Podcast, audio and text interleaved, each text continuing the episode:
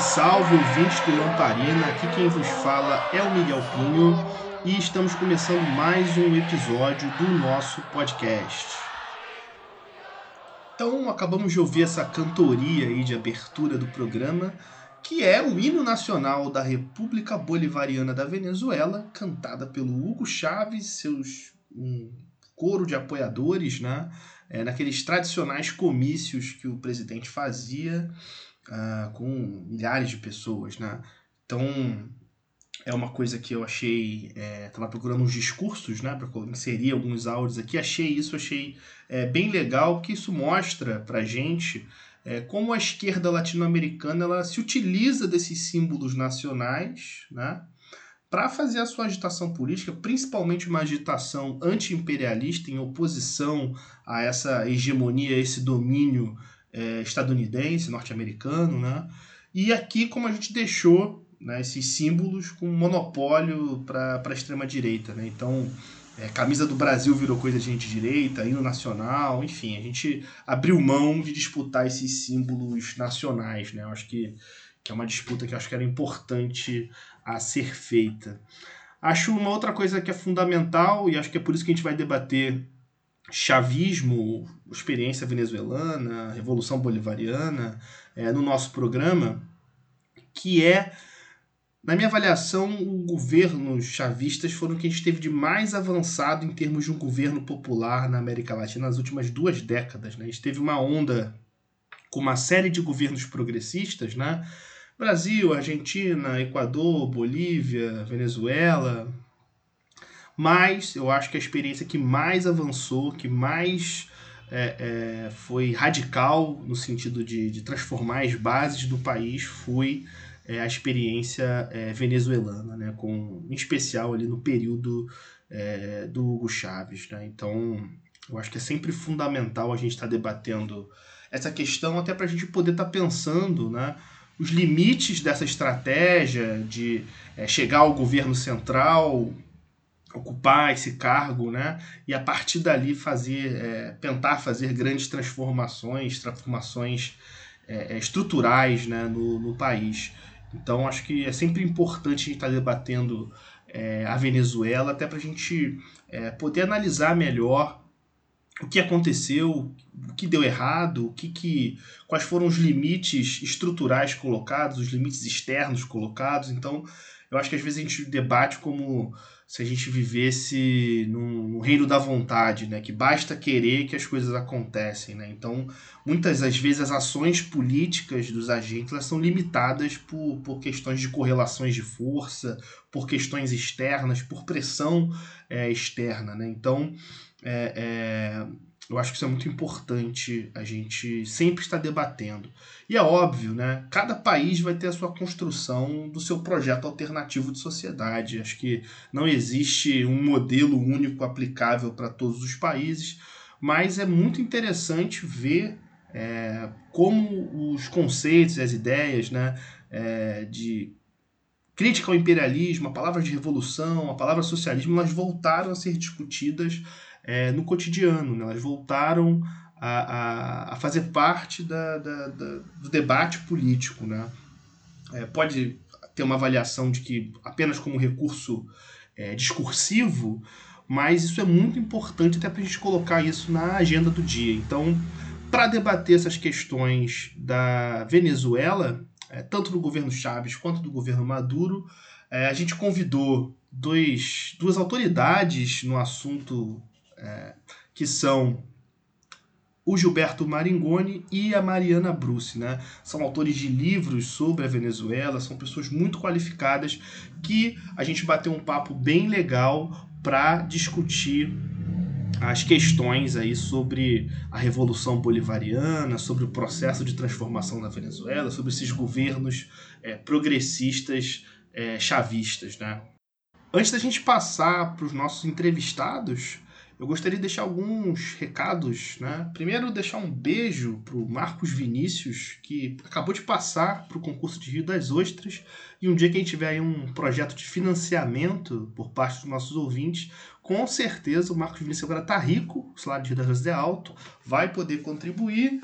Deixar um beijo também pro Cauê Carim, que fala que não está acostumado a ficar ouvindo minha voz é, nos podcasts que ele ouve, mas que ouve os nossos podcasts ainda assim, ele é um guerreirinho, um resistente aí, é, tolerando a minha voz. E também deixar um beijo Raquel, do podcast Bons Drinks. Aliás, sigam né, o Instagram do Bons Drinks e ouçam o podcast, que é bem legal. Se você gosta aí de drinks como eu gosto, você também vai gostar do podcast da Raquel. Beleza, pessoal? Então vamos começar o nosso programa de hoje com a entrevista que eu fiz com a Mariana Bruce, debatendo o período que o Chaves esteve no poder.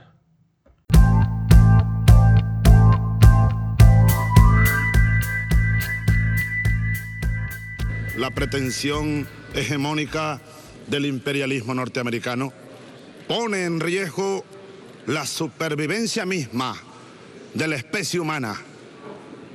Seguimos alertando sobre ese peligro y haciendo un llamado al propio pueblo de los Estados Unidos y al mundo para detener esta amenaza.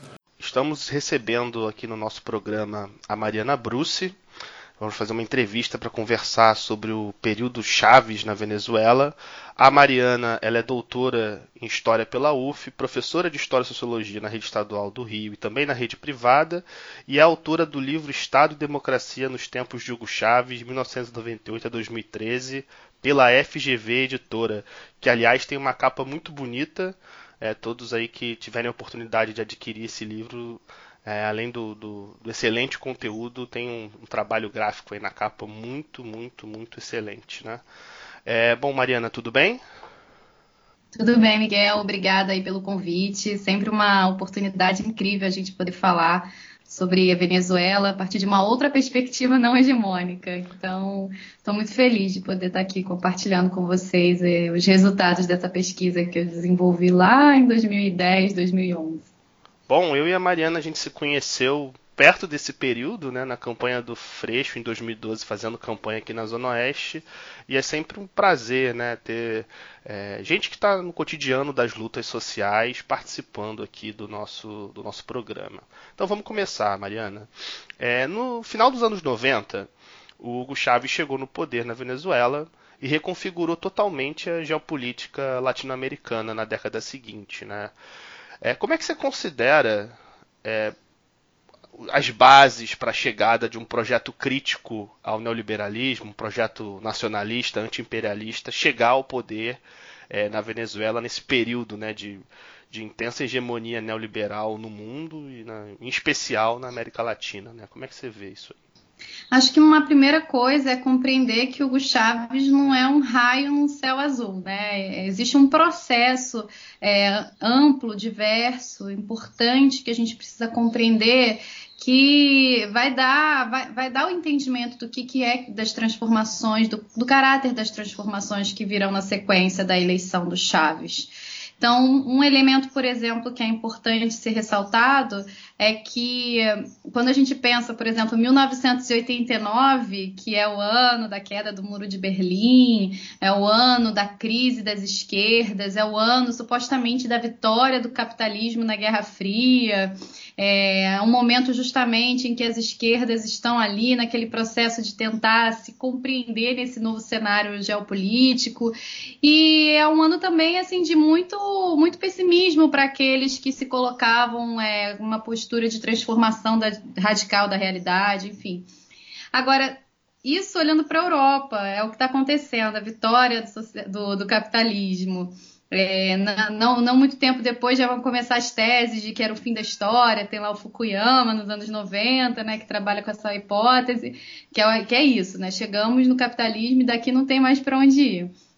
E é justamente em 1989 que vai acontecer na América Latina e particularmente na Venezuela uma das maiores rebeliões populares, que é o Caracaço, que ficou conhecido como Caracaço, mas na realidade não foi algo restrito à cidade de Caracas, era na Venezuela também é chamado de El Sacudón, porque foi um momento de catarse social, de insurreição popular, de, de entendimento de que a, o, o projeto neoliberal encontrava os seus limites estruturais ali, porque havia contribuído no acirramento das desigualdades e, enfim, numa situação de tamanha vulnerabilidade social que as pessoas simplesmente disseram basta.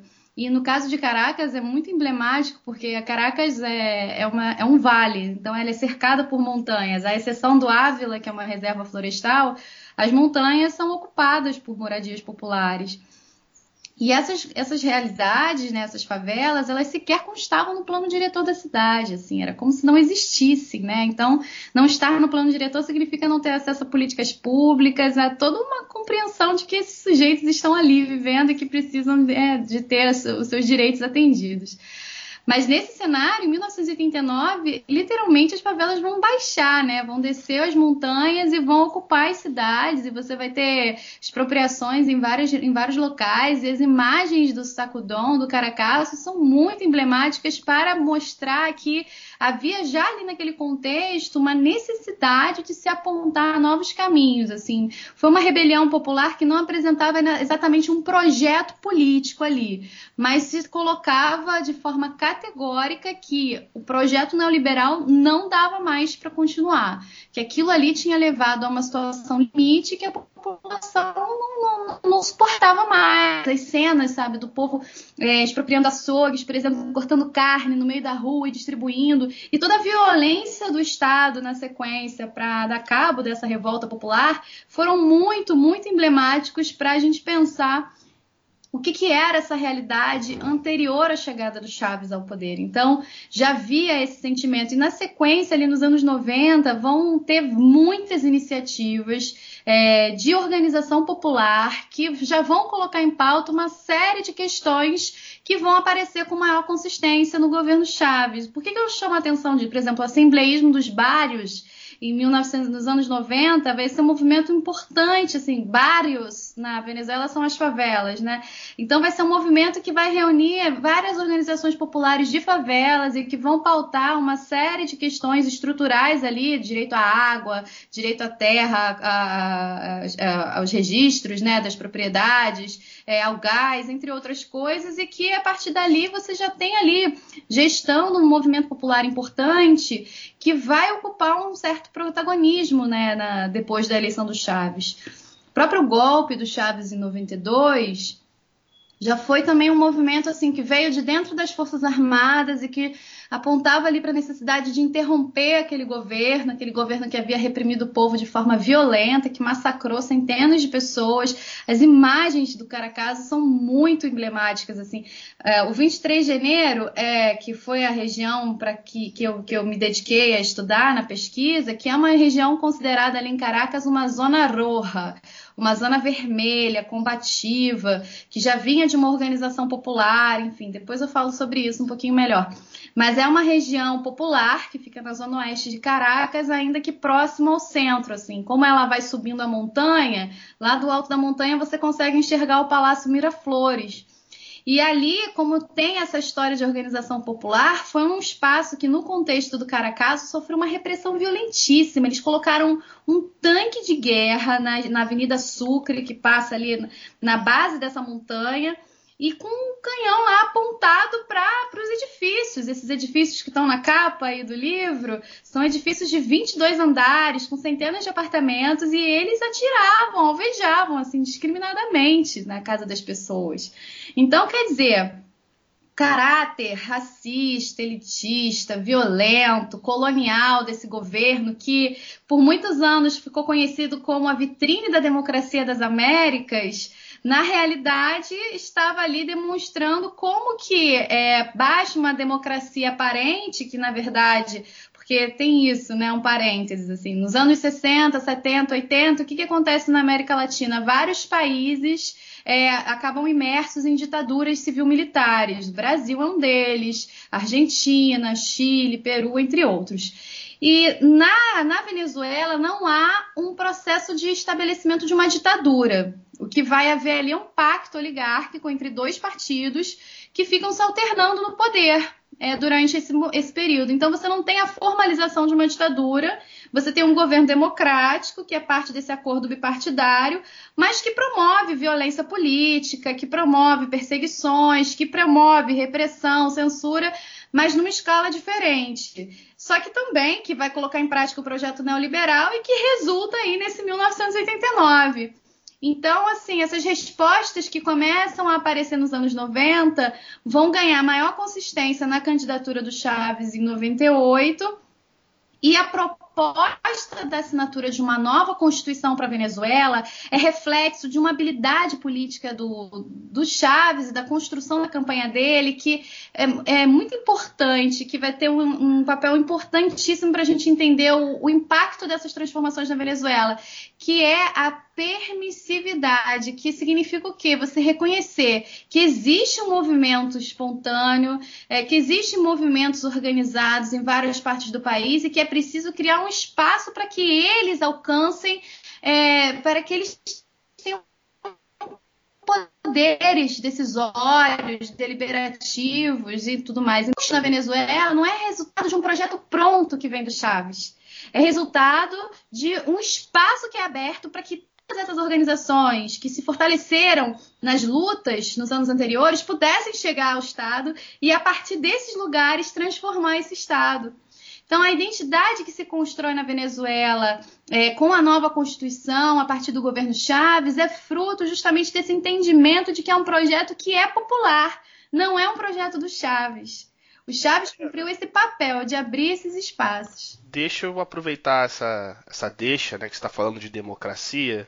É, a grande imprensa no Brasil, ela sempre colocou a pecha de ditador, autoritário, é, de Uh, aquela caricatura né, de uma república de bananas com, com um, um, um chefe é, é, autoritário, um ditadorzinho no poder. Né? Sempre tentou colocar essa peixe no Chaves. É, você acha que, que existe algum fundamento a essa crítica é, feita pela grande imprensa brasileira ou ela é totalmente é, falseada, né? É, é muito interessante isso, porque quando eu estava na graduação, pensando o que, que eu ia fazer de pesquisa, a América Latina sempre foi um território que me chamava atenção por conta da sua potência nas, na construção de alternativas à modernidade liberal. E aí ficava, participei de projetos de, de iniciação científica em torno dessa temática, mas a, e, a, e, nesse contexto a Venezuela aparecia para mim como um dos, das experiências mais controversas que aparecia nos meios de comunicação como reflexo lá do Chaves, ditador, aquela figura caricatural, né? E justamente pela mídia ter tantos problemas com Chaves que me chamava a atenção, mas o que será que está por trás desse discurso da mídia? E assim, daqui do Brasil, em termos de produção bibliográfica, gráfica era muito difícil alcançar, ainda mais naquele momento. Eu fiz a graduação entre 2004 e 2008. E ali, naquele contexto, eu tinha algumas obras assim de alguns jornalistas que falavam um pouquinho sobre o processo político do Chaves até aquele momento, mas ainda não havia estudos assim, pelo menos em português e de fácil acesso aqui no Brasil, que pudesse ter é, uma dimensão mais concreta daquela experiência, assim, como é que isso estava sendo para na vida das pessoas, o que que, o que, que aquele governo representava, principalmente para as organizações populares, para as classes populares. E eu precisei fazer um projeto de mestrado e ir para Venezuela para vivenciar isso. E a minha proposta era justamente a partir muito inspirada dessa coisa, né, de buscar a experiência lá do Thompson e também a história dos de baixo, a história oral, é, capturar um pouco mais essa, essas outras dimensões, né, da, da, da, da, da luta política que vai no sentido mais da base, né, da, da política, assim, da política de base, das organizações territoriais de base. Então eu fui para Venezuela, fui morar durante três meses, numa pegada antropológica ali também, de vivenciar aquelas, aquelas experiências e tudo mais, acompanhar as organizações populares para pensar da outra perspectiva, não da perspectiva do Estado. E, e, o que eu percebi é que para pensar a Venezuela é, é, necessário a gente pensar isso num, numa tensão permanente, que é uma tensão entre dependência e autonomia. O que, que isso significa? Sem dúvida alguma, a liderança do Chaves era algo extraordinário. Aliás, não era algo específico da, da, da Venezuela, mas é, é, parte também de uma tradição, de uma cultura política da América Latina. É, essa coisa da, da, construção de lideranças carismáticas. Quer dizer, eu não diria nem apenas da América Latina, porque lideranças carismáticas surgiram em várias experiências no mundo, só que quando é na América Latina são ditadores. Mas a, a Margaret Thatcher era, se permane, permaneceu no poder durante vários anos, o Roosevelt nos Estados Unidos também, mas eles não são ditadores, né? No caso da América Latina, sim. Então tem também essa característica, mas o fato é que havia sim um investimento bastante significativo de poder na imagem, na figura do Hugo Chaves, e ele investiu também de forma significativa numa relação direta com as classes populares. O que, que significa isso? Que passava por uma institucional, que ultrapassava a institucionalidade formal, burocrática do Estado constituída. Então, por exemplo, ah, nós precisamos é, garantir direitos, né? Direitos históricos, vamos fazer essa retratação histórica, vamos avançar numa, nas políticas públicas. Em tese, o Estado investe em educação vai investir ali na educação formal, vai investir na saúde, vai investir ali nos hospitais, né? Em tese é isso. O que, que acontece na Venezuela? Essa institucionalidade ela vai ser de alguma forma é, ela vai ser deixada de lado quer dizer vai, vai haver investimentos nesse, nesse aspecto mas vai haver uma maior força no investimento numa política pública que estabelece uma relação direta com as organizações populares através das missões sociais. Então por exemplo vamos investir em saúde certo? Como que a gente vai investir em saúde? O governo foi lá fez um acordo com Cuba é, mandava petróleo para Cuba Cuba mandava médicos cubanos para Venezuela Havia um déficit histórico de atendimento de saúde, principalmente é, nos territórios, nas favelas e tudo mais. Então, qual era a proposta do governo através da Missão Barra Dentro? Olha, as organizações populares territoriais de base vão precisar é, fazer um, um, um, censo, vão ter que estabelecer ali um plano de ação para receber os médicos cubanos, identificar um lugar para abrigar esses médicos cubanos, identificar quais são as doenças, quais são as necessidades da sua região e o governo garante que esses médicos cubanos cheguem na, na, na, nos seus territórios. E aí você tem uma relação direta a mesma coisa com a educação. Tem as escolas tradicionais, aquela coisa toda. Mas o que, que o governo investe? Na missão Robinson, por exemplo, a missão Robinson era inspirada no modelo de Ocipuedo da Revolução Cubana, que é basicamente qualquer pessoa alfabetizada pode se tornar um alfabetizador através de você tem o, o, o Estado disponibiliza recursos audiovisuais, ali aulas, videoaulas e tudo mais, e você como facilitador pode juntar um grupo de três, quatro, cinco pessoas e mediar esse conteúdo ali com aqueles grupos e alfabetizando as pessoas.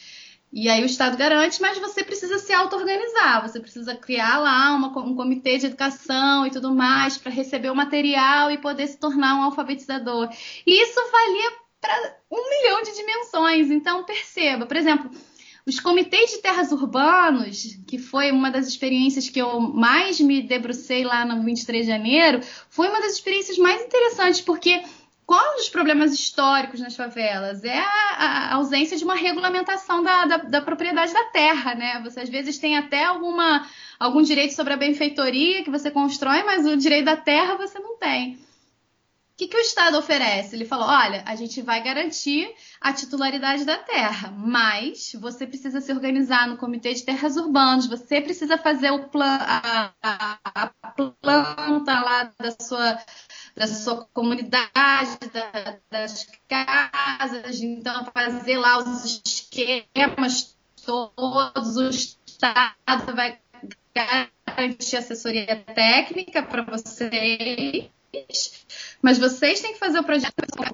Essas medidas acabam sendo porque elas incentivam a organização popular, garantem ali um protagonismo da, né, da, na base que vai que, que é, atua como um pressuposto para você ter acesso às políticas públicas. Então não basta você garantir os direitos, os direitos estão atrelados ali à organização popular. E isso, por um lado, fortalece as organizações populares, mas por outro lado, fortalece também uma relação direta com o executivo. o que não significa que esse executivo fique isento de é, renovações plebiscitárias eleitorais. O Chaves foi um dos presidentes que passou por mais pleitos eleitorais na América Latina. Não apenas eleitorais ali nos períodos previstos, mas inclusive referendos revogatórios e outros referendos que legitimavam ou não algumas transformações aí no curso do processo. Então foram mais de 15 pleitos eleitorais a que o Chaves foi submetido. E isso é muito emblemático do ponto de vista ali dessa, desse processo constante de referendar, da população referendar aquele processo. E eleições acompanhadas por organizações internacionais, validadas internacionalmente, enfim. Então não há sustentação empírica para classificar a Venezuela como uma ditadura. É, inclusive, Porém, mais intenso que aqui, né? Assim, essa participação, né? Você poder participar no meio de um mandato, né? questão de revogação, de, é, de plebiscitos, né? Isso é, já é mais do que a gente tem aqui, né? Nessa, nessa democracia brasileira. Agora, isso exatamente. Agora isso não significa que não houvesse na Venezuela esse processo também de personalização do poder ali no âmbito executivo, que envolve é, essa, essa construção dessa relação direta entre executivo e organizações populares, que vai ter outras consequências, mas é, e também o fato de, apesar do Chaves ser eleito como presidente da Venezuela, ele em nenhum momento se colocou como um governo de conciliação de classe, assim, pelo menos do ponto de vista discursivo ele se colocava sempre como um governo das classes populares em enfrentamento aos esquálidos, né? enfrentamento aos setores privilegiados. Então, as políticas públicas tinham um viés de classe, o governo tinha esse recorte e, de forma pedagógica, o Chaves constantemente, ele tinha um programa dominical dele lá, o Alô Presidente, por exemplo, em que ele pautava diferentes temas, né, na, na, nesse processo de formação política do povo venezuelano, dentro de uma lógica de transformação, em que ele é, fazia essa diferenciação. Olha, nosso governo é de classe e, claro, a gente pode depois discutir aqui algumas contradições disso, né? Na medida em que não se rompe de forma é, categórica com o modelo rentista de, de, economia, da formação de uma burguesia, você tem todo, todas as contradições aí colocadas também. Mas o que eu quero chamar a atenção é que é diferente, por exemplo, do que foi o governo Lula aqui no Brasil, que foi um governo popular, mas que ao mesmo tempo se ocupou de construir assim essa, essa conciliação dos mais ricos e mais pobres, né? Então vamos deixar os mais ricos é, com, a, com, a, pança cheia para a gente poder ter algum nível de redistribuição e sem haver nesse, exatamente uma politização nesse processo. Acho que foi muito pautado na via do consumo, do crédito, né? Da garantia de direitos básicos, mas sem um processo de entendimento ali ou de fortalecimento de uma compreensão de, de, de, de, divisão de classes e de, das próprias contradições do capitalismo. Acho que o Chaves ali cumpriu esse papel mais radicalizado, né? De pautar essas diferenças e a partir dali se propor como mediador dessas transformações. Essa questão da radicalização que você falou, é, vendo alguns discursos né, do Chaves, eu acho que é, para mim a formação enquanto militante né, foi assim uma, é, é essa ascensão do Chaves e tal é, é, pelo menos aqui no Brasil, né, que chegou mais assim para mim. Então foi uma, pessoa, uma figura que marcou muito, assim. É, mas essas palavras, né, revolução, socialismo, elas tinham um uso muito recorrente nos discursos políticos chavistas, né? Ela, é uma coisa que praticamente saiu é, do léxico é, da, da, esquerda aqui no Brasil, né, em muitos lugares na Europa, né? Essas são palavras é, quase abominadas, né, na, por parte da esquerda. E, mas você acha que o processo venezuelano né, fazia jus ao uso dessas palavras ou você entendia que isso era mais um recurso discursivo é, para criar uma retórica é, é, é, anti-imperialista, né, um, uma, enfim, que fosse ficasse mais no âmbito da retórica do que de fato um, um, processo revolucionário de caminho para o socialismo, né? Você, como é que você vê isso aí? Eu trabalhei na, na dissertação, é, eu trabalhei muito com, a, com, a, com, o entendimento desse horizonte de que a revolução é um processo, não é a, o assalto aos céus, né, que tem início ali com um processo explícito de tomada do poder e agora se deu a revolução. É muito mais um processo que caminha a partir né, da radicalização de reformas que vão sendo implementadas é, numa dada realidade social. E o, o, o, Chaves ele teve um papel muito importante nessa ressignificação, nessa, nessa reatualização né, da luta socialista, anticapitalista, numa perspectiva de transformação radical da realidade, sem nenhum medo de dizer isso. É sem dúvida alguma, na prática, você vai identificar um conjunto de contradições. Mas, assim, você estabelecer esse horizonte de sentido no, é, né, e que, que mobiliza as pessoas no âmbito ali das transformações, é, é, é, foi algo permanente no governo. E eu gosto muito de trabalhar esse processo de transformações, é, de processos revolucionários, a partir da concretude da vida das pessoas. Porque a, a mobilização pelas ideias abstratas ela é muito restrita.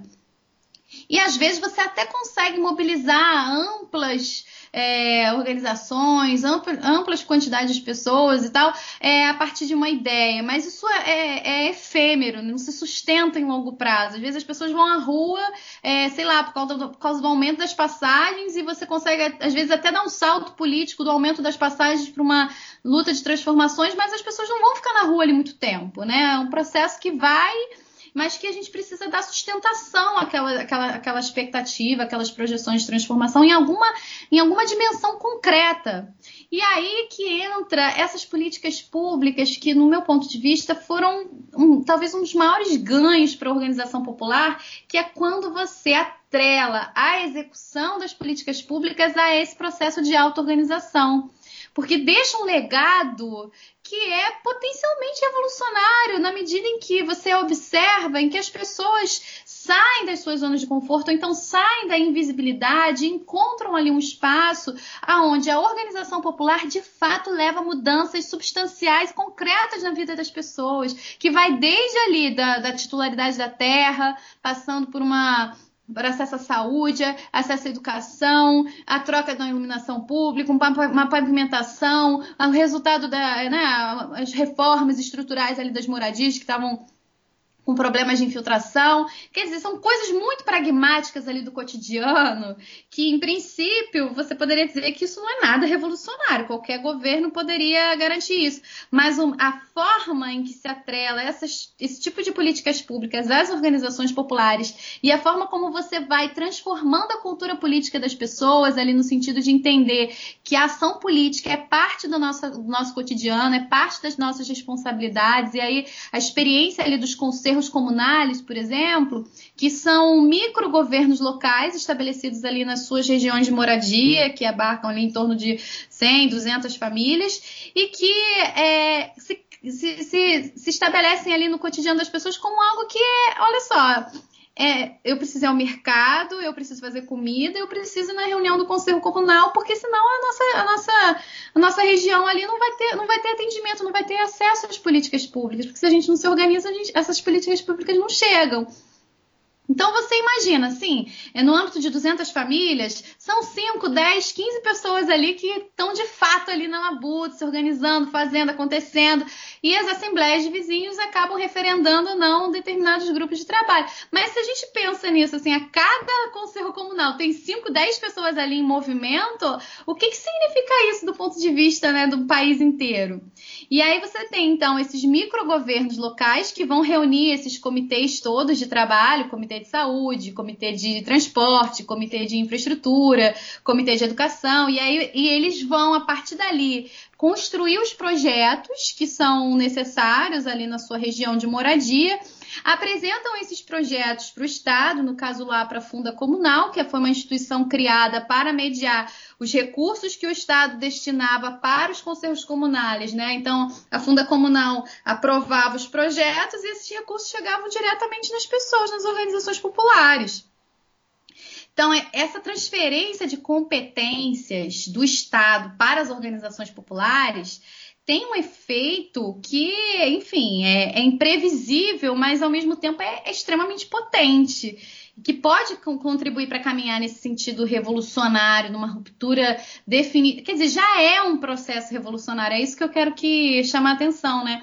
Então, assim, e, e, foi muito interessante porque quando eu fui para Venezuela, eu fui, em, eu fui em 2010. Então, os conselhos comunais, eles foram regulamentados em lei pela primeira vez em 2006 e em 2010 eles estavam passando por um processo de readequação à lei, porque teve a lei de 2006 que tentou dar uma regulamentada nessa forma de organização popular para ter uma validade para todo o território nacional. Isso tem pontos positivos e negativos, depois eu posso até comentar sobre isso.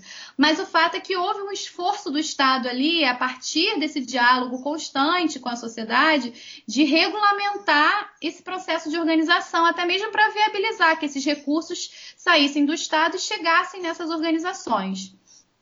Em 2011, quando eu voltei, é, a, a luta já estava se dando num novo patamar que era o das comunas que era o entendimento de que muitos dos aspectos que eram trabalhados ali no âmbito territorial, mais objetivo ali, mais próximo da vida das pessoas, algumas questões atravessavam territórios mais complexos. E era necessário uma articulação mais ampla de organizações populares para pautar, às vezes, algum um projeto mais complexo, digamos assim, né?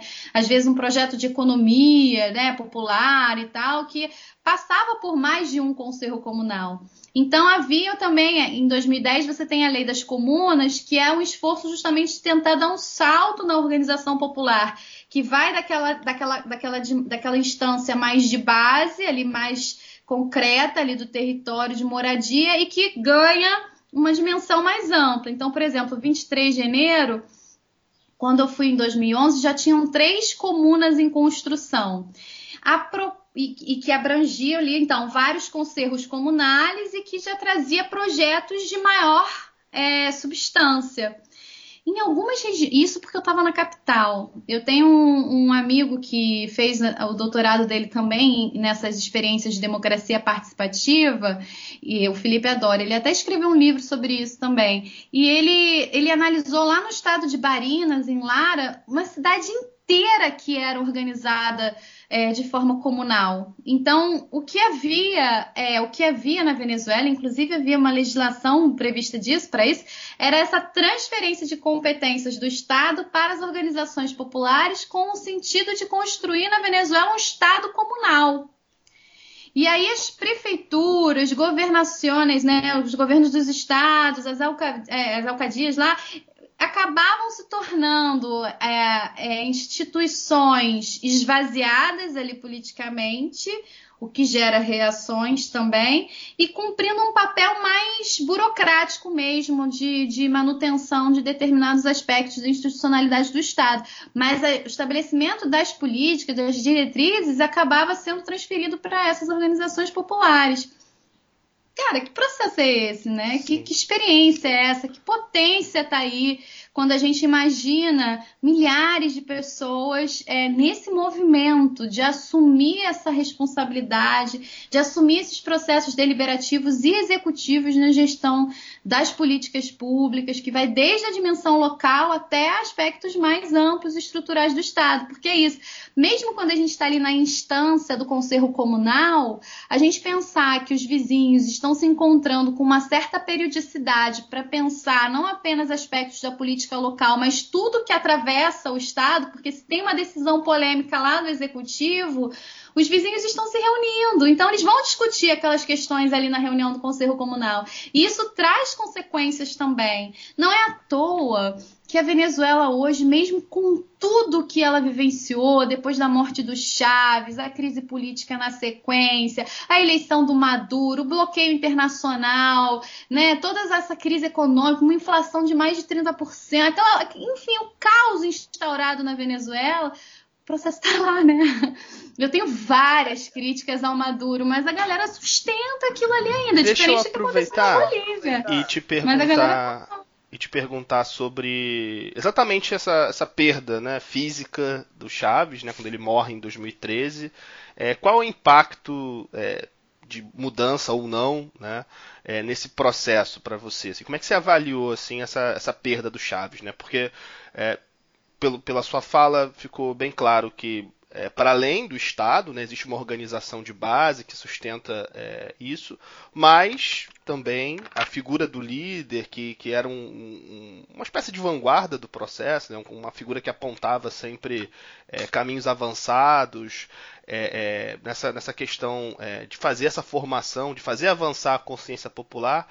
como é que, que, que, que foi, né? como é que foi o baque para o processo da perda dessa, dessa liderança, até uma perda assim, né, de um, de um, de um momento para o outro, né? É, quando ele anunciou que estava doente, depois já viu que era um, um, caso meio irreversível, né? E já estava preparando ali um sucessor e nem deu tempo de fazer isso, isso, isso é, de forma mais, mais, mais trabalhada, né? Foi uma coisa meio que muito, um baque muito forte. É, como é que você avalia essa, essa, essa, esse processo revolucionário sem o Chaves? Né? Como é que você vê essa. É, quando eu fui fazer o mestrado e a pesquisa de campo, eu ficava numa questão assim, porque mestrado é algo relativamente rápido, são apenas dois anos. E eu não teria, não teria condições ali de dar conta de alcançar ali, do ponto de vista da pesquisa, diferentes perspectivas sobre o processo e tal. Então, eu fiz um recorte, eu falei, não, eu quero ir para a base chavista, eu quero entender essa relação entre o povo e o líder, né? Então eu fui para a Zona Roja, eu fui para o lugar, talvez, onde o Chaves, inclusive, votava, né? Onde ele botou a, a zona eleitoral dele por todo o simbolismo que representava é, o 23 de janeiro. E aí, nas entrevistas, eu percebia como que havia uma instância, assim, de organização, uma camada, digamos assim, de organização popular que vinha de antes do Chaves e que entendia que o Chaves era importante, mas que estava preparado para continuar, que ganhou né, muito poder nesse processo, porque já vinha de um acúmulo de organização popular e que se aproveita desse contexto histórico de uma forma extremamente eficiente. Então, as regiões ali que eram geridas pelos coletivos políticos, que era lá no 23, eram regiões assim que tinham avançado muito nas transformações. E havia uma outra camada de organização organização popular que veio pelo chamado né, do Chaves a partir dessas experiências de de, de conselhos comunais, dos comitês, e que, enfim, se encontraram ali naquela organização que resultava em transformações concretas para a vida delas. Então, assim, pessoas que mudaram a vida, né? No sentido, assim, de que ou era uma trabalhadora informal e aí foi estudar e aí se tornou funcionária de, de formação lá, lá de conselhos comunais, assim, nesse nível. E aí eu percebia como que para essas pessoas que estavam muito engajadas na organização popular, principalmente a partir ali do governo Chaves, ou, ou melhor, estavam engajadas nesse tipo de organização popular, porque certamente antes disso estavam em outras frentes de luta que às vezes são invisíveis, né, aos olhares mais é, esquemáticos.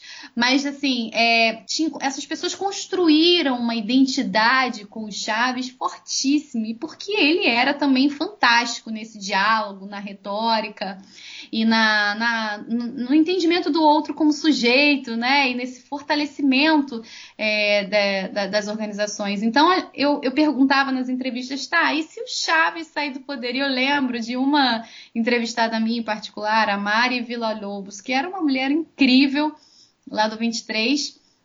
E assim, só de aventar a possibilidade do Chaves não estar mais no poder, ela, ela não, não, não, não, não, não, não consigo nem pensar comandante, mas sabe, não tem como, a vida, nós, nós estamos aqui com ele. Não, havia, então, assim, é o que eu falei no início, né? Haviam tensões de dependência em relação a esse líder, mas também de autonomia que havia uma identidade fortíssima. E, e, assim, eu estive lá na Venezuela e eu fui para o 23, eu, eu, fui morar no 23 de janeiro, então no dia 23 de janeiro eu queria estar lá. 23 de janeiro é uma data na Venezuela que é a data da, derroca, da, derro, da, da queda do ditador Marcos Pérez Jiménez, lá nos anos 50.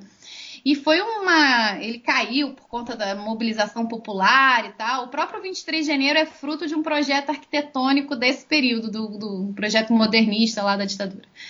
Enfim, o 23 acaba sendo uma data que é, mar, que é um marco da organização popular, então é feriado, e aí tem um discurso, né? Então é toda uma mobilização. E aí no dia 23 de janeiro era uma coisa incrível, assim, porque a Zona Oeste da, da, de Caracas, assim, toda aquela, aquela onda vermelha, todo mundo marchando para o centro da cidade, para ouvir o Chaves, e aí vai lá, o Chaves discurso, e ele vai desde o, ele brinca lá com beisebol e vai até a discussão do socialismo do século XXI, protagonismo das mulheres, e aí ele tem aquela capacidade incrível, né, de, de diálogo, né, de fato, de manter a galera ali, né, quatro horas debaixo de um sol quente, vibrando e tal, enfim, aquela catarse social. Tem toda essa dimensão é, forte da figura dele que é difícil transferir isso para uma outra liderança, porque é muito dele e é muito também da forma como ele foi construindo essa liderança ao longo daqueles anos todos.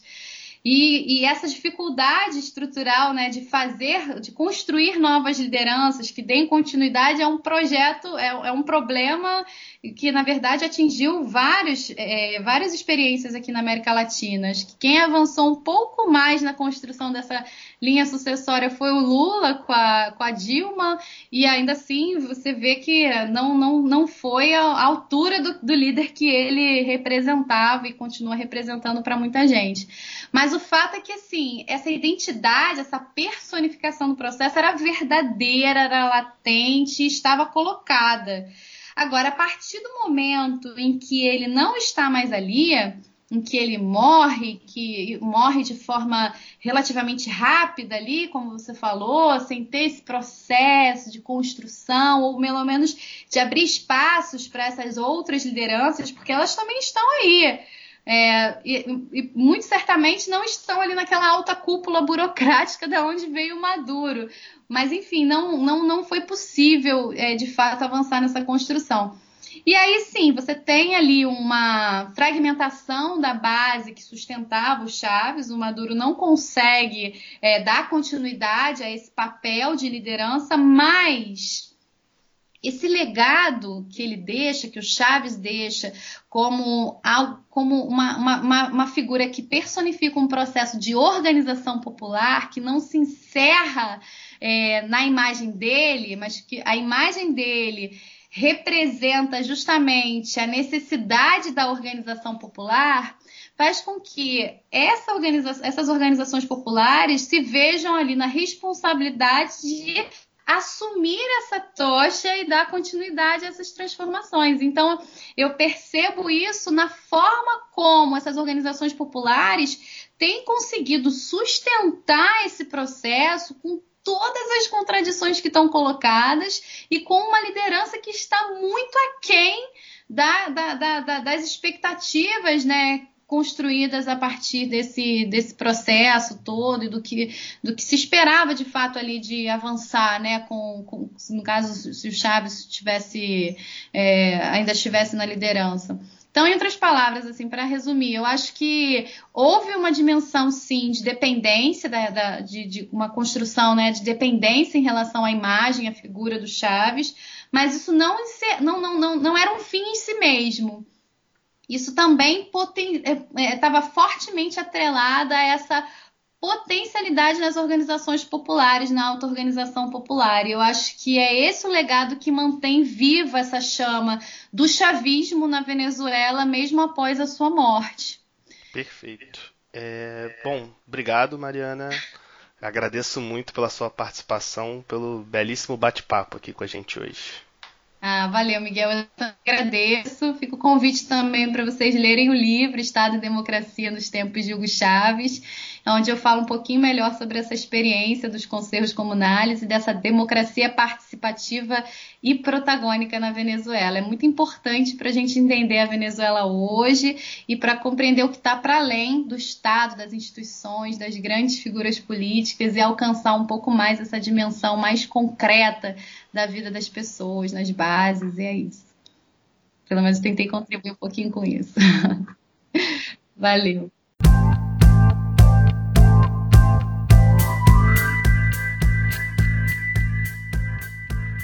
E vamos agora para o nosso último bloco com a entrevista com o professor Gilberto Maringoni, debatendo questões e limites do governo Nicolás Maduro. Bom, estamos recebendo hoje aqui no Lamparina o professor Gilberto Maringoni, que é professor de Relações Internacionais da UFABC e autor de 12 livros, entre eles A Venezuela que se inventa, Poder, Petróleo e Intriga nos Tempos de Chaves, pela Fundação Perseu Abramo, e A Revolução Venezuelana pela editora Unesp. É, tudo bem, Maringoni? Tudo bom, Miguel? É uma satisfação conversar aqui com você é, e conversar com o pessoal que te assiste aí, que prestigia o teu canal. Valeu, muito obrigado.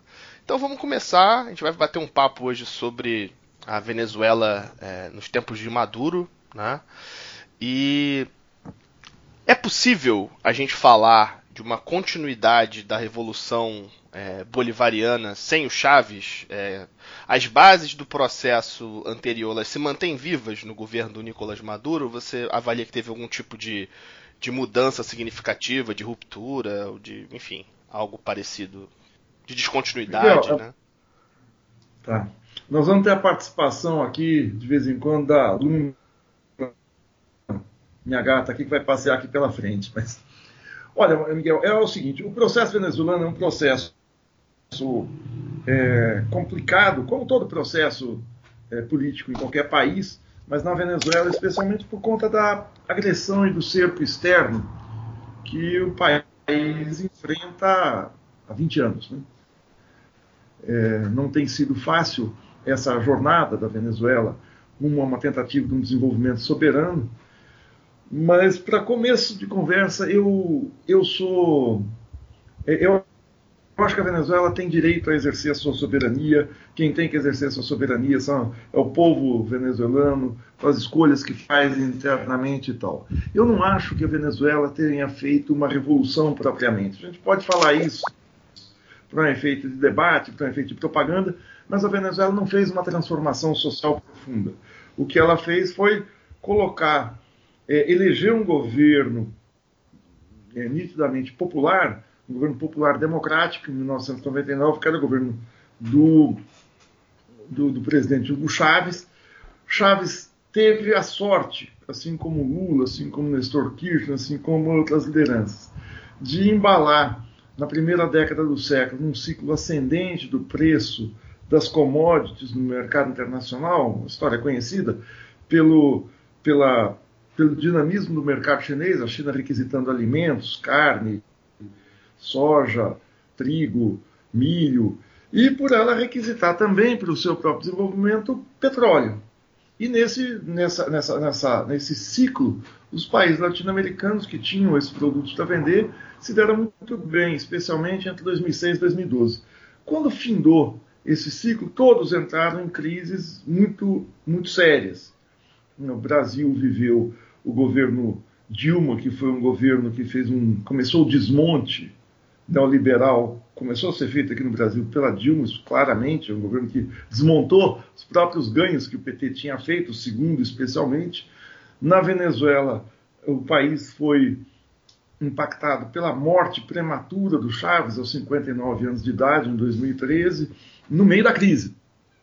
E a crise demandava lideranças com legitimidade popular, mas com, com um, um, uma habilidade política muito grande. Não é o caso do Brasil. A liderança da Dilma, a Dilma não comandou coisa alguma. A Dilma foi um agente passivo na movimentação de golpe. O Maduro não. O Maduro buscou se colocar na ofensiva a todo momento, sem a habilidade, a legitimidade, a criatividade política do Chaves. E tenta manter alguns dos pressupostos do governo Chaves numa situação de crise profunda. Crise não só econômica, mas um cerco político em que agora ele está ilhado no seu país com um governo de extrema-direita na Colômbia, um governo de extrema-direita no Brasil, sem um governo de direita é, é, é, no Equador, sem contar com as administrações menores aqui, mas Sebastião Pinheira, Lacalipu no Uruguai, administração Cortes no Paraguai. Né? Então, é, é, é, esse, esse, isolamento é que suscitou uma agressividade norte-americana, falou, opa, agora dá para derrubar o Maduro, e não conseguiram. O que mostra algumas coisas. A tua pergunta é se há uma continuidade. Há uma continuidade, claro que há. Isso é evidente. Em condições muito piores, sem uma liderança à altura do Chaves e sem o país ter muito onde se segurar economicamente. A economia hoje vive na base do improviso. Eu posso falar disso um pouco mais adiante. Mas essa situação de isolamento também não resultou num êxito daqueles que queriam tirar Maduro do poder, tanto internamente, como Juan Guaidó, setores golpistas da oposição venezuelana, como seus aliados externos. O governo Trump, o governo Bolsonaro, o governo Ivan Duque na Colômbia, nenhum desses conseguiu ter força para tirar o Maduro do poder. Por que, que não conseguiu? Por um motivo, porque ele tem legitimidade interna e porque a Venezuela soube fazer uma aliança muito importante com a China e com a Rússia. Não que os, esses dois países tenham vindo em socorro da Venezuela, mas os interesses econômicos, a teia de interesse que foi traçada para sustentar a economia venezuelana, coloca o país como absolutamente essencial na garantia do fornecimento energético para a China. Então a China acabou se tornando não só um aliado, mas um interessado em fazer com que o Maduro não caísse, que não caia. Bom, eu desvio, desvio a roda e voltando aqui a questão. É uma continuidade? É uma continuidade em condições muito mais difíceis. Sejam as condições do próprio governo, Maduro não é Chaves, sejam as condições externas, como eu falei, o cerco político, sejam as condições internas. A vida está muito precária na Venezuela.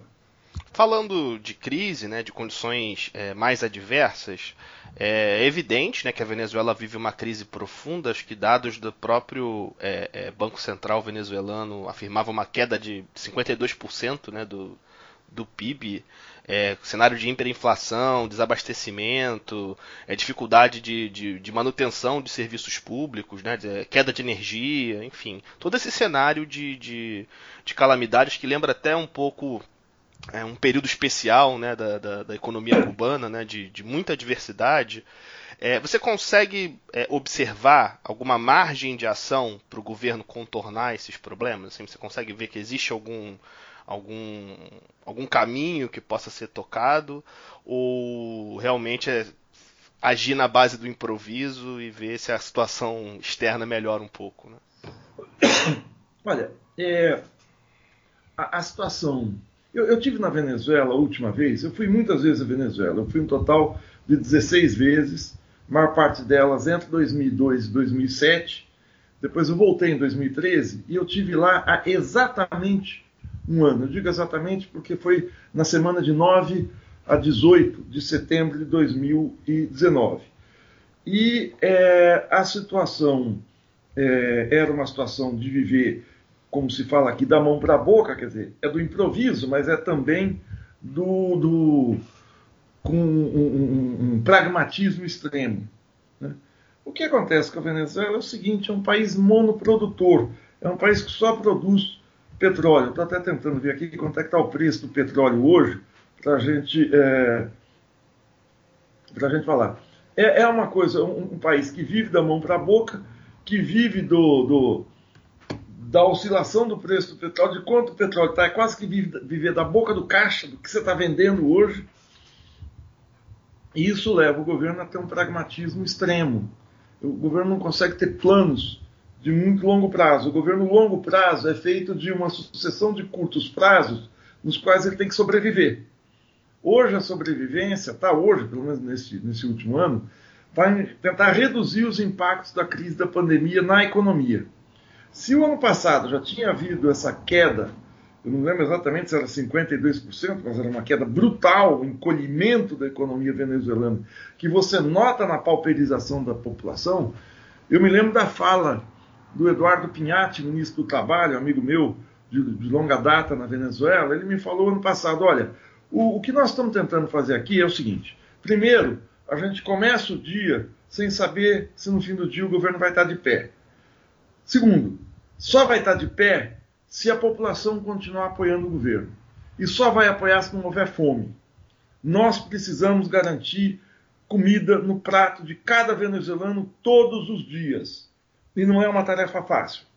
Não é porque com o cerco econômico você compra tudo mais caro, a Venezuela produz poucos alimentos, não produz uma diversidade muito grande. Para você ter uma ideia, eles garantem uma cesta básica mensal para a população, essa cesta básica que vem óleo, farinha, sal, macarrão, é, é, é, alguns enlatados, molho de tomate, alguma coisa do tipo, café, e aí produtos que na safra, que você tem, consiga ter na safra, não são perecíveis, não tem fruta, não tem, tem, tem é, é, é, legumes, esses legumes processados e tal.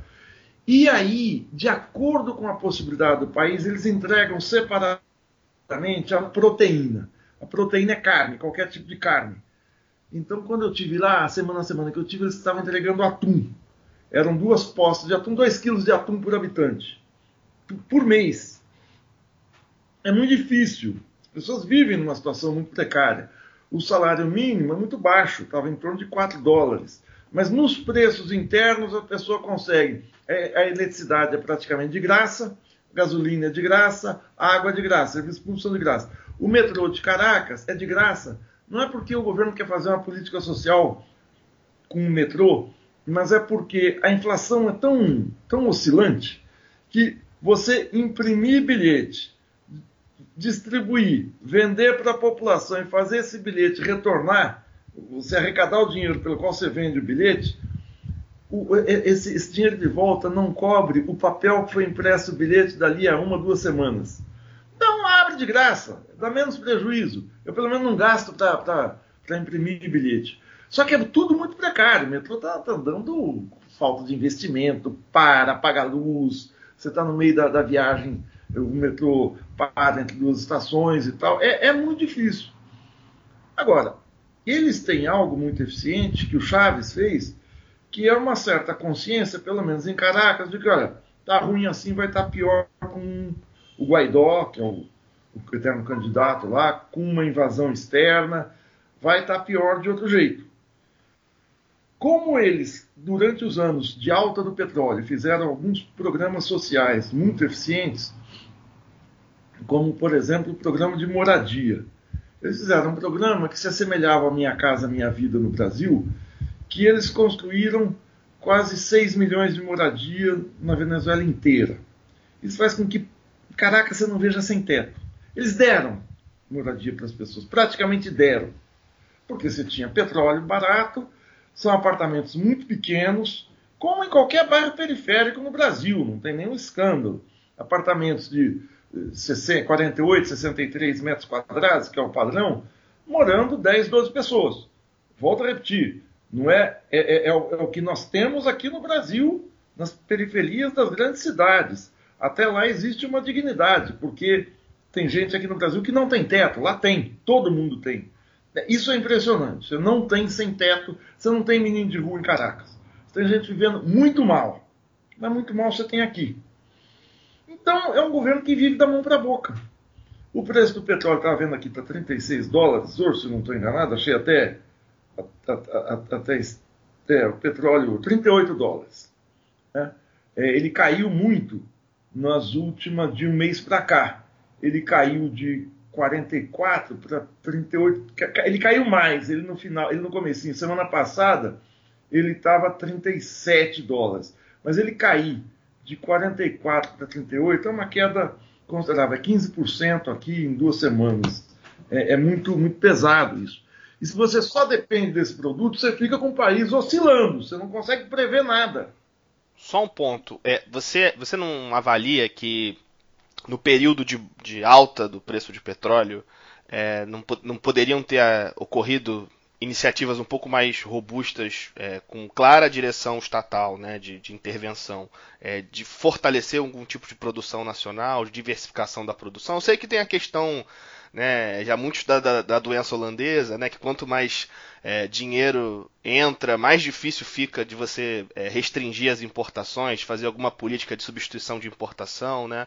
Mas é, é isso é uma necessidade assim estratégica, né, para a sobrevivência da, da, Venezuela, né? Você, você acha que faltou esse tipo de medida ou eles chegaram a implementar e deu errado, né? Olha, Miguel, eu vou te falar. Que faltar, faltou porque não tem. Mas por que é que faltou? as dificuldades são imensas. Eu não acredito que nesses últimos anos o problema seria a doença holandesa. A doença holandesa é a valorização artificial da moeda nacional por conta do, da valorização do preço do petróleo. Você estava com uma deflação nos preços do petróleo. O preço do petróleo chegou a Venezuela abaixo de 30 dólares, 25, 26 não, eu, dólares. Eu dizia na época dos 110 dólares do, do, do barril. Não, não, isso teve em 2007. 2007 você chegou a cento e, o Brent, que é o petróleo puro, chegou a 148 dólares o barril, o petróleo venezuelano chegou a 130. Ali poderia ser, mas hoje não tem problema doença holandesa.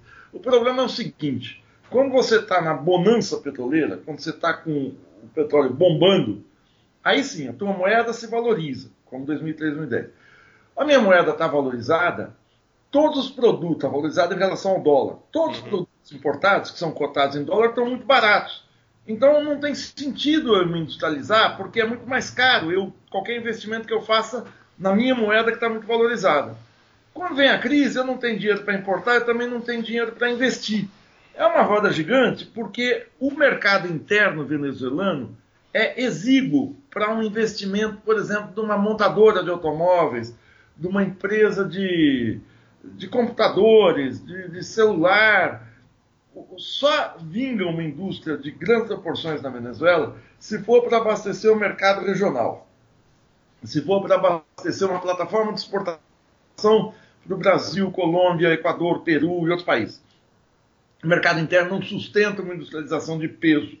A industrialização que aconteceu no Brasil, na Argentina, no México e menos no Chile, nos anos entre os anos 50, 60 até 80, ela existiu aqui porque são países populosos, Brasil aí com, na época, 190, 110 milhões de habitantes, o México acho que tinha 80, a Argentina com seus 30 milhões, na época sustentava, mesmo assim a Argentina era o mercado menor de todos. A Argentina acho que deve estar hoje com um pouco menos de 50 milhões de habitantes, ela regula com o estado de São Paulo. Mas um país como a Venezuela, hoje a Venezuela tem 32 milhões de habitantes, é um mercado mínimo para você instalar uma empresa exportadora. Houve tentativas de se criar é, é, indústrias maquiladoras de celulares chineses, de bicicletas, é, alguma indústria incipiente. Mas não vinga porque, porque esbarra nessa exiguidade do mercado interno. E agora a Venezuela, com essa inflação de mais de mil por cento ao ano, você não tem cotação da moeda, você não tem dólar. Ninguém sabe ao certo quanto vale o dólar na Venezuela. Você chega na rua hoje, o cara pode te pagar, é, sei lá, é, 10 é, é, mil bolívares, amanhã te paga 12, depois amanhã te paga 16 mil. Tipo, eu, eu não estou bem na cabeça, eu acho que deve estar em torno de 80 mil bolívares. Mas assim, é, é uma oscilação muito grande. Então você não sabe quanto valem as coisas na Venezuela. Você cota em dólar. Ah, o que custa? Custa 2 dólares, custa 5 dólares e tal. A inflação é tão grande que ninguém usa nota em papel. Cada vez mais é só cartão, só cartão. No Brasil você ainda usa nota em papel, mas ficar com papel na mão é um mico. Você perde dinheiro, ninguém usa. Então, é, tem, tem, tem, esse quadro oscilante. Então não é fácil industrializar um país. Você tem que ter um ativismo estatal muito grande. O que a Venezuela poderia fazer, e isso é, é, o Chaves tentou fazer aqui no Brasil, é processar mais petróleo é, é, não vender petróleo em estado bruto, que é isso que a Petrobras voltou a fazer porque, por causa desses criminosos aqui do governo brasileiro. Você vendeu petróleo refinado, petróleo como gasolina, como querosene, como, como seus derivados plásticos e tal, petróleo industrializado. A Venezuela processa só, só uma parte do petróleo que consome internamente. O que o, o Chaves tentou fazer nos anos 10, nos anos 2000, 2010, foi é, construir em parceria com o Brasil aquela refinaria Abreu e Lima, em Pernambuco. O problema é que a Venezuela entra em crise no final da década e depois da crise de 2008, o preço do petróleo cai e aí o Chaves fica sem dinheiro para continuar investimento nessa parceria. E foi muito atacada aqui dentro do Brasil, como o Brasil está dando dinheiro para a Venezuela. Na verdade, o Brasil estava construindo uma grande é, é, é, é, indústria petroleira, dando, dando andamento a uma grande indústria petroleira. Tá ótimo. É, deixa eu te fazer uma, uma outra questão aqui. É, a gente, acho que na história, né, desde que começou ali o processo é, é na Venezuela, tirando o golpe né, de 2002, que foi um, uma medida muito, muito drástica, né, é, a gente nunca teve um cerco tão forte ao, ao ao governo, né? Assim, é, contas bloqueadas, é, o ouro confiscado pelo Reino Unido, né? Essa atitude é, de um recurso que era para combater a pandemia no país e, e, ficou confiscado, porque o Reino Unido reconhece o Guaidó é, é, como é, legítimo representante da, da Venezuela. É, os, como você disse anteriormente, né, os países vizinhos todos guinando é, à direita. e teve esse processo que, de certa forma, foi usado como justificativa né, para esse cerco de, da convocação da Constituinte, né? E dissolução do, do, do legislativo oposicionista. Né? Você acha que essa nova eleição legislativa que vai ter em dezembro, é, em que parte da oposição é, topa participar, né? embora uma outra parte continue denunciando, boicotando, dizendo que elas ocorrerão em situações é, é injustas, né? É, não seriam eleições livres. Você acha que essa eleição ela pode ser um, um, uma possibilidade de você ter uma, uma espécie de repactuação nacional, de é, redução do cerco internacional em relação à Venezuela, de é, atenuar um pouco essas, essas, essas tensões, ou que a tendência é que continue tudo da mesma forma? Eu acho que não, porque o problema principal da Venezuela está na economia e não na política embora a política seja importante, repactuar, uma boa palavra que você usou, é, os Estados Unidos não estão interessados em pacto, coisa nenhuma. Os Estados Unidos estão interessados em pegar aquele petróleo lá. É, mesmo que houvesse um grande pacto nacional, isso não tiraria de cena o, o, a instabilidade interna da Venezuela. É muito difícil ter esse pacto. É, até porque a, a oposição se beneficiou do pacto. Eu não acho que na Venezuela o Maduro jogue também. É, é, não tem santo ali. Aliás, é uma boa coisa a gente não achar que em país algum tenha santo. O Maduro joga com a máquina do governo nas eleições, isso é evidente. Evidente que ele joga. E a oposição denuncia isso. Ele não é ditatorial como se fala aqui no Brasil, mas é claro, ele, não, não, não existe muita parcimônia no uso da máquina pública. O que ele vai buscar fazer ali é recolocar nos trilhos uma correlação de forças existente pré-2015. 2015 foram as eleições parlamentares que o governo perdeu. 2015, é 2015. É, que o governo perdeu, perdeu maioria, perdeu maioria qualificada. A oposição tinha votos para fazer modificações constitucionais, ou seja, tinha mais de dois terços do, do, dos votos é, é, legislativos. Aí houve aquela, aquela, aquela pendenga jurídica de o governo conseguir impugnar três deputados eleitos, não tem Senado na Venezuela, e retirar a possibilidade da oposição fazer maioria. Mas eles fizeram um estrago no governo, do ponto de vista do governo, com a maioria folgada que tinha na Câmara, não passava nada do governo. E o Maduro tentou uma manobra, que é manobra mesmo, Tá bom, então eu vou, vou convocar uma constituinte que vai escrever uma nova Constituição e essa nova Constituição vai repactuar o, o Estado. A gente sabe que essa nova Constituinte não tinha nenhum objetivo de fazer uma nova Constituição, até porque o país não precisa de uma nova Constituição. Essa carta constitucional é a carta do Chaves, que foi aprovada em 1999 não tem necessidade. O que o, o Maduro tentou fazer foi um legislativo paralelo. E tudo que era votado na Constituinte tinha força de lei para emparedar o legislativo. Era um jogo de forças, nenhum dos dois lados aí estava jogando muito, muito limpo, não. É, tanto que não saiu até hoje, cinco anos depois, não saiu Constituição alguma. Em 1999, em questão de quatro, cinco meses, a Constituição estava pronta. Não tem, não tinha um projeto novo. Mas ficou aquele jogo de forças, né? o legislativo contra a Constituinte. E o legislativo, presidido pelo Juan Guaidó, ganhou uma grande proeminência internacional. Essa situação é absolutamente insustentável. E o, o fim dos mandatos na, na, na, na, Assembleia Legislativa levou o Maduro a abrir negociações com o setor da oposição, a, a, ao setor do Henrique Capriles. A oposição é muito fragmentada. Você tem um setor golpista pró-invasão americana, que é o Guaidó, até um setor que é mais está mais dentro do jogo democrático, que é o Henrique Capriles. Eles estiveram juntos em algumas situações, mas eles se separam. É, a, a, perspectiva do Guaidó e dos setores que o apoiam é de não participar das eleições. Aí eles podem colher o fracasso que colheram não em 2015, mas em 2005. Eu estou com as datas na cabeça, mas é, é, é, 2005. É, é, eleições legislativas de 2005. Essas eleições a oposição resolveu boicotar alegando fraude e ficou de fora do Congresso. E aí o Chaves nadou de braçada. Coincidiu nessa década o Chaves ter, na maioria, tinha exclusividade na, na Assembleia Nacional, no Legislativo, e a alta do preço do petróleo. Foi a sopa no mel para o Chaves.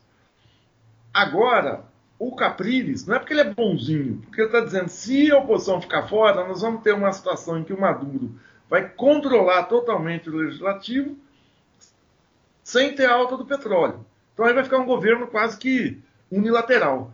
É uma situação difícil para a oposição, uma situação difícil para o governo.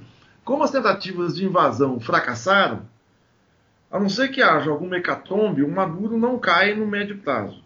Ou seja, não cai até o final do ano. Difícil isso acontecer. Quer dizer, claro, eu posso botar minha mão no fogo, queimar a mão, mas acho muito difícil o Maduro cair. Agora. Sim. É, e por fim, assim, acho que como você comentou da questão do, de, não, de, não, existir santo, né? Existe uma comparação muito é, forçada que inclusive setores progressistas é, insistem em fazer, né? De comparar o Bolsonaro com o Maduro. É, você acha que, que, que, como é que você refutaria ou não, né? Essa, essa comparação? Assim, você acha que não tem cabimento nenhum? Tem algum, alguma coisa que possa se, se, se, se assemelhar ou realmente isso é uma uma comparação muito descabida que, que, que, que tem sido feita. Né? Eu acho uma estupidez essa comparação, porque o. Primeiro, o Maduro não, não faz um governo privatista, entreguista. Ele tem, às vezes, que negociar duramente com os chineses. Ali tem, com os chineses e com os russos. Mas ele não tem um governo privatista, ele não tem um governo que favorece o setor financeiro. É, ele não, não, não, atua de uma maneira obscurantista como o Bolsonaro, embora várias das, das, das iniciativas do Maduro eu não ache, não ache legais. Apesar dos dois, do Maduro ter falado também cloroquina a determinada altura, o Maduro não fez uma carga tão obscurantista contra a pandemia como o Bolsonaro. Agora, o fato das Forças Armadas apoiarem lá o Maduro pode ter uma semelhança com as Forças Armadas estarem aqui com, com o Bolsonaro. Com uma diferença, é, é, a Venezuela tem Forças Armadas, o Brasil tem um bando de gente fardada, não estou falando da baixa oficialidade e gente de valor no exército, mas tem esses 6 mil que estão atrás de uma boquinha no governo, que estão atrás de negócios. É, é, é descabido. Bolsonaro é totalmente subserviente a Washington. A política externa e a política interna é de abstrair, de acabar com a soberania nacional. Não é essa a política do Maduro, é oposta. Então, simplificações se fazem para tentar jogar areia nos olhos da população. Mas isso não, não, não é fato, não, existe, não resiste a nenhuma análise séria. Eu não sou fã do Maduro, é, de como ele governa a Venezuela. Agora, também eu não sou fã, eu, eu acho que é melhor continuar com Maduro e o, o, o jogo político venezuelano se desenvolver e se desenrolar internamente do que com uma interferência externa. Eu acho que o melhor que se conseguiu na Venezuela hoje não existe uma força melhor, mais progressista, mais democrática do que o Maduro. Agora, o fato de eu não achar que seja o ideal, pouco importa. Você Você constrói, você faz tijolo com o barro que você tem. O barro que os venezuelanos têm para conseguir soberania nacional é com Maduro. Veja os lugares onde os governos de centro, centro-esquerda caíram, se a situação melhorou. Pega o Brasil. A Dilma, é que a Dilma não dá para falar porque eu acho uma desqualificada, ela traiu o voto popular. Aí é... Você pega o Lula e o, e o Bolsonaro, não tem termo de comparação. É, é, que a Dilma sai da curva, a Dilma não dá para classificar. A Dilma, acho que, enfim, governo desastroso, total. Ela botou a perder todo o vínculo que o PT construiu ao longo de 40 anos com as bases populares. Mas você pega a Cristina Kirchner e o que veio depois, o Macri. Você pega a Frente Ampla, o Mujica e o Tabaré Vasquez, com o Lacaripu, que está querendo vender o Uruguai. Você pega o Rafael Correia e o Lênin Moreno, o que, que é essa administração que está desmontando o país. Então, você, a perspectiva de, de, de, sair o Maduro não é entrar uma administração popular e democrática, é entrar o Guaidó, é entrar um fantoche de Washington. Não é para melhorar, é para piorar. Então, eu acho que nós temos. Nós, eu digo, não estou dizendo. Eu acho que hum, qualquer democrata tem que defender o processo político ser decidido internamente. Acho que essa devia, deve ser uma questão de princípio entre a esquerda, entre os setores democráticos e progressistas. Perfeito. Bom, obrigado Maringoni, a gente agradece muito pela, pelo seu tempo, sua disponibilidade e fica aí o convite para voltar mais vezes, é sempre um prazer conversar contigo. Miguel, você aguardo sempre o seu contato, uma alegria conversar com você e me desculpe aí, tive uns atrapalhos aí hoje, mas a gente volta a falar aí quando tiver oportunidade, quando você também puder falar. Um grande abraço a todo mundo que, volta a falar, que assiste, que prestigia o seu canal, o seu podcast. E chegamos ao fim de mais uma edição do podcast Lamparina. Espero que vocês tenham gostado. E se gostaram, se possível, compartilhem em suas redes sociais, isso dá uma força enorme pra gente. Valeu? Grande abraço e até a próxima.